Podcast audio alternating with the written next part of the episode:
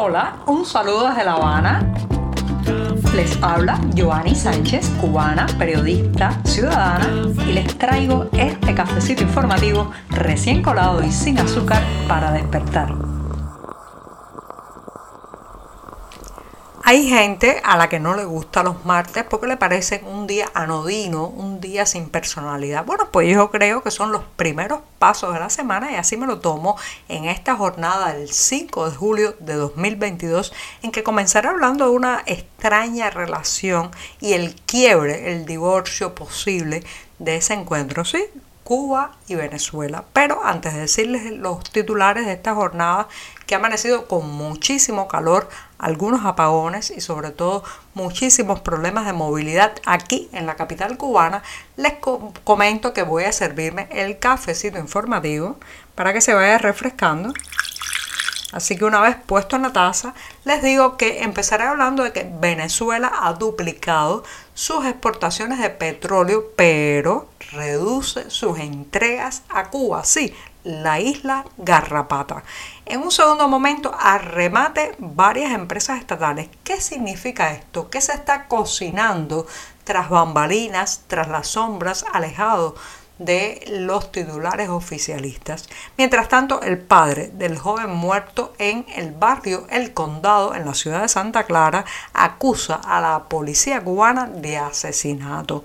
Ya les daré los detalles al respecto. Y por último, recomendarles una mesa redonda. Se acerca el 11 de julio, llegarán muchas oportunidades, pero hay que empezar, empezar a escuchar a los que saben, a los que han recolectado información y a los que sufren. Se trata de la mesa redonda 11J, Patria y Vida para Cuba. Dicho esto, están presentados los titulares, el café ya está en mi taza y este programa puede comenzar.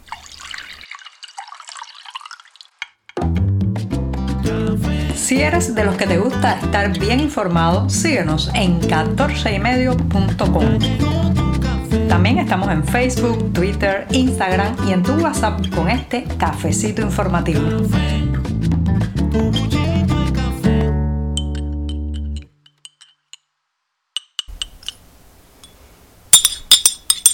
En estos tiempos que corren, tener café, tener café se está convirtiendo ya en un privilegio y azúcar, ni decirles por suerte. A mí me gusta este sorbito amargo, así que me voy a dar el primer buchito del día muy, muy necesario y con esto me permite pasar a la primera noticia del día o al primer comentario noticioso del día que tiene que ver con otro producto deficitario. Sí, señoras y señores, el petróleo. Ya saben que hay una estrecha relación entre Cuba y Venezuela, una relación que yo he definido muchas veces como la garrapata cubana, que una vez pues succionó toda la sangre, todos los recursos, todas las mercancías que pudo la Unión Soviética y pues cuando apareció en escena Hugo Chávez y el petróleo venezolano, pues se reorientó, se redefinió su carácter, digamos, de eh, dependiente hacia la economía venezolana. El costo es enorme para ese país. Algún día se sabrán las reales cifras del daño que le hemos hecho a la economía venezolana, pero seguimos y seguimos y seguimos. Más bien, sigue el oficialismo porque hay que hacer una gran diferencia como saben, entre el pueblo y el régimen cubano. Bueno, pues el régimen cubano parece ser que no le ha ido tan bien en las últimas negociaciones porque aunque Venezuela ha logrado duplicar sus exportaciones de petróleo en junio y ha llegado a los 487 mil barriles por día. Sí, estas son cifras que hemos logrado también a través de varias fuentes en el diario 14 y medio.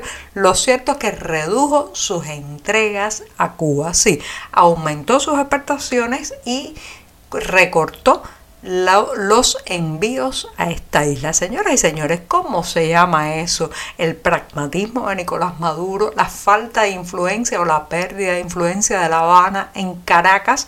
Incluso recuerdo que a inicios de mayo el primer ministro cubano Manuel Marrero y el ya difunto, pero entonces vivito y coleando, Luis Alberto Rodríguez López Calleja, el zar del monopolio o el gran conglomerado militar Gaesa en Cuba que recientemente ha muerto, pues viajaron a Caracas en una situación muy rara que parecía ser una búsqueda de apoyo, un intento de reconectar la tubería petrolera desde ese país hacia la isla y parece ser que no ha funcionado.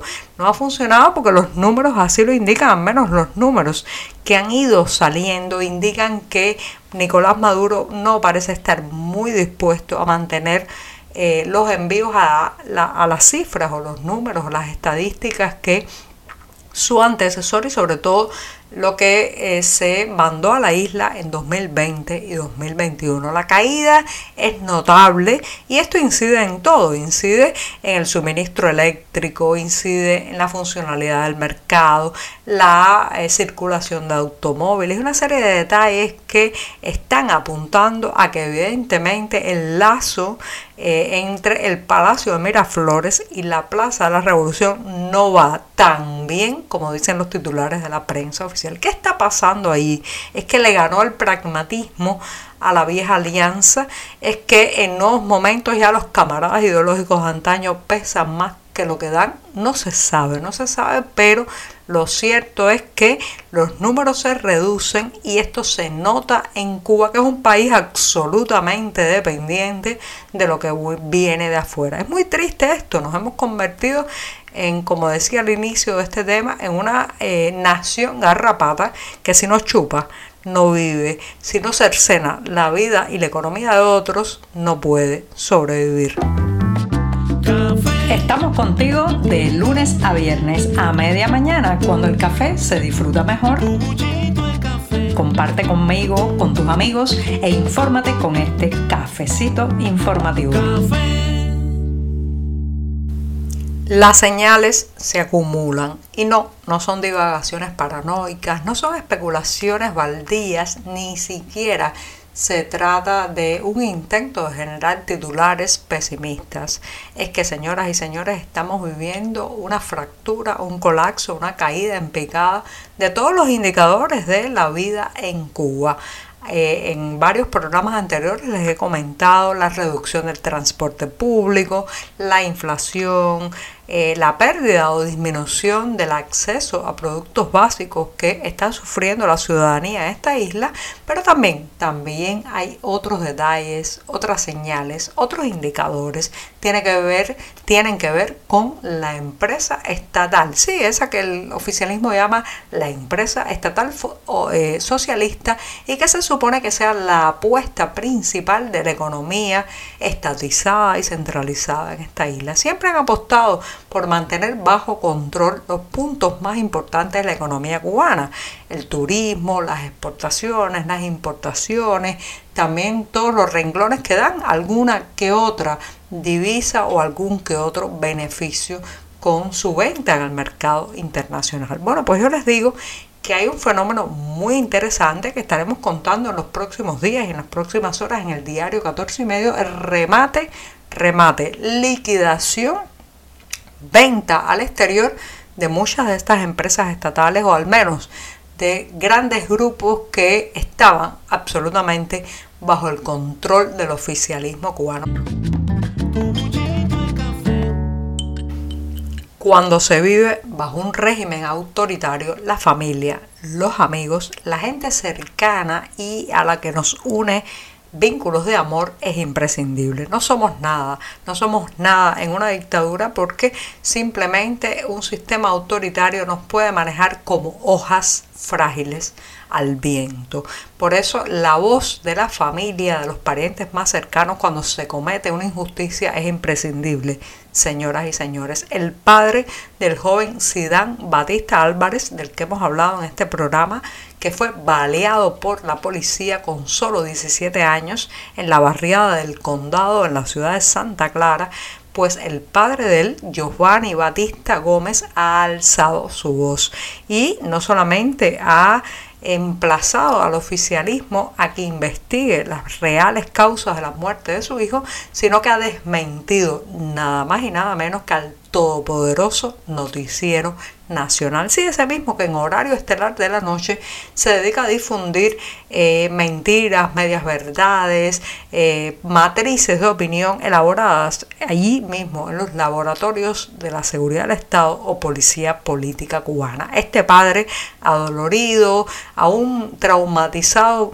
por la reciente pérdida de su hijo de solo 17 años, pues ha dicho que todo eso que ha contado el noticiero nacional sobre eh, su hijo Sidán Batista es falso, que no se trata de un criminal, que no se trata de un delincuente y que la policía tuvo otras maneras y otras herramientas para neutralizarlo y arrestar. Aquí les voy a leer un fragmento de lo que detalla Giovanni Batista. Dice, los hechos no son como los expone dicho medio, se refiere al noticiero nacional de televisión de difusión. ¿Quién mejor que yo, que soy su padre, para desmentir a este medio. Señoras y señores, plantarse así, enfrentarse a un monopolio informativo como el cubano lleva un costo enorme. Así que apoyemos a ese padre y sobre todo ayudemos a encontrar la verdad en este caso de injusticia y de impunidad policial. En la medida, en la medida que se acerca la fecha histórica cubana del 11 de julio, el primer aniversario de esas protestas populares que marcaron un antes y un después en lo que podemos decir la cronología en esta isla, pues se sucederán muchos eventos al respecto, mesas redondas, debates, intervenciones, artículos, opiniones, balances también. Y les quiero recomendar para terminar este programa de martes justamente una. Se trata de una mesa redonda con el título 11J, Patria y Vida para Cuba que está organizando el Observatorio Cubano de Derechos Humanos. Será el próximo 7 de julio a las 12 y 30 pm y pues invita además eh, a no solamente los espectadores sino que tiene un grupo de expertos eh, periodistas independientes abogados entre ellos está Waldo Fernández José Manuel Vera también pues tendremos a Elena Larrinaga y eh, Daily Coro en una presentación que trata de abarcar lo más importante de una fecha señoras y señores que todavía todavía no conocemos la envergadura real en la historia de Cuba. Y con esto me despido hasta mañana miércoles. Muchas gracias. Por hoy es todo. Te espero mañana a la misma hora. Síguenos en 14medio.com. También estamos en Facebook, Twitter, Instagram y en tu WhatsApp.